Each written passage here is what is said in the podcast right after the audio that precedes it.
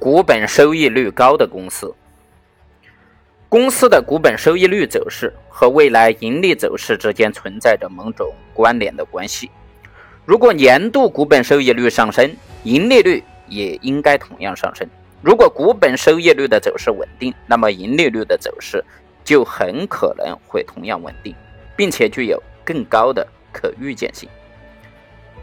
作为投资者，如果你能估计公司未来的股本收益率，那么你就可以估计股本价值在年度间的增长。如果你能够估计股本价值的增长，那么你就能够合理的预测取得每年年终股本价值所需的盈利水平。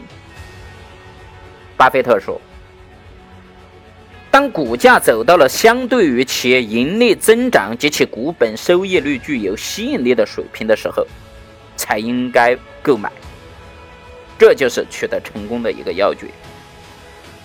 作为一个股票投资者，应该把注意力集中在具有高水平股本收益率的公司上面，因为股票业绩指标直接关系到你的钱包。你应该主要关心投资收益。或者从股票中获得的现金流，你得到过股息吗？股票价格上涨了吗？你的总收益率是什么呢？投资收益在对公司进行分析的时候啊，发挥着一个重要的作用。它把股票价格和股票价值置于一个恰当的关系之中。许多投资者在注意力集中在公司的过去及盈利的盈利率上面。即使顶尖的分析师们一般也非常关注盈亏底线的增长，把其作为衡量成功的标准。然而，一个公司使投资者的资本获得高收益的能力，对于长期增长同样是至关重要的。在某些方面，投资收益是衡量公司表现的一个更加重要的尺度。因为公司可以借助众多的手段来改变它的会计利润。股票投资者的收益包括了股息支付加上投资者在股票期间经历的股票价格上升部分而带来的收益。那么市场只关注股票持有者的年收益，通常用收入或者是损失的百分比来表示，而且通常以日历计年为。基准率来进行计算，股票持有者的收益率就指的是年收益等于股息与股票价格净变化和来除以股票的初始价格。举个例子，如果一只股票的年初价格是一百美元，那么随后的一年中发放一美元的股息，年终价格就是一百零九美元。那么其持有者的收益率就是十除以一百，就是百分之十。所以这个计算并不复杂。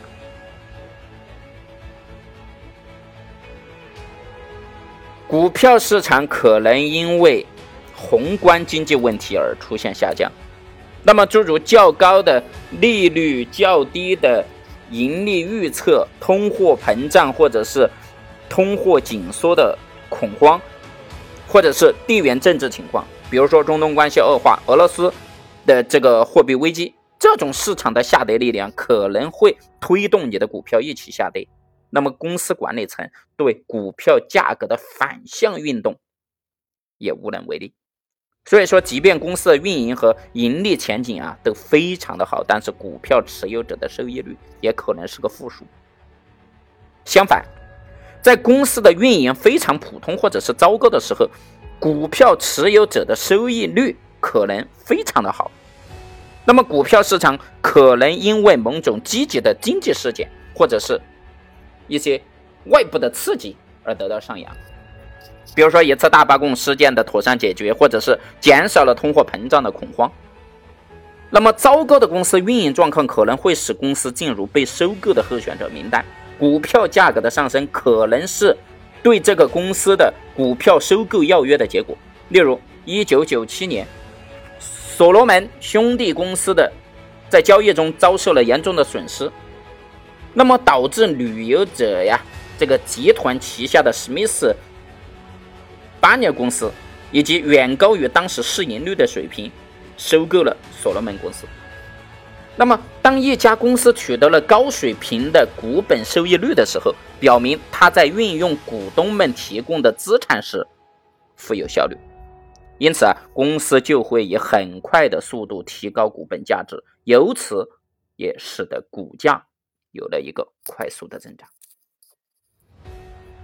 那么，股本收益有没有一个标准呢？我们来探讨一下这个问题。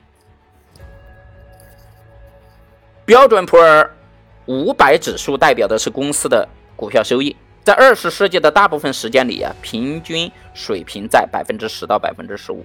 然而到九十年代却急剧的增加，到九十年代末，公司股东的收益已经超过了百分之二十。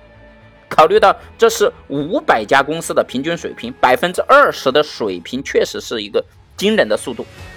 在九十年代，许多技术公司的呃，股本收益都持续超过了百分之三十。许多生产消费品的这个公司，比如说可口可乐、莫里斯以及其他的制药公司，如兰伯特、艾伯实验室，还有默克尔公司，他们的股本收益都超过了百分之三十。由于公司为股东持有的股票创造了如此高的收益。那么，投资者们就愿意为其股票支付一个相对账面价值来说很高的一个溢价。所以在二十世纪的大部分时间里啊，股票价格一般为股本价格的一到两倍，而这些公司的平均股票价格到一九九九年后期超过了股本价值的六倍。但是，一九九九年之前呢？巴菲特开始质疑公司能否以超过百分之二十的速度持续的提高股本收益。他认为，如果他们不能做到，股价就不应该达到六倍这样一个水平。历史证明了巴菲特的判断。在九十年代，美国公司不再慷慨的分派红利，而是越来越多的保留了当年的盈利。此外，美国经济似乎只维持了百分之三到百分之四的增长率。在这些条件下，公司无限期的保持百分之二十的股本收益的增长速度啊，几乎是不可能的。必须达到一个超过百分之二十的严零利率的一个增长速度，才能够使股本收益从百分之二十的增长速度，这是不可能的。除非经济增长速度每年都远远的超过百分之十。但是巴菲特也确信，公司能够创造并维持高水平的股本收益率是可遇而不可求的。这样的事情确实太少了，因为当公司的规模大了的时候，维持高水平的股本收益率是极其困难的事情。事实上，许多非常大、非常有希望的美国公司，包括通用电气、微软、沃尔玛以及思科。由于规模的扩大，几年来股本收益率一直是下降的。这些公司发现，当股本价值仅为十亿美元的时候，赚取足够的利润，使股本收益率记录达到百分之三十，其实是一件很容易的事情。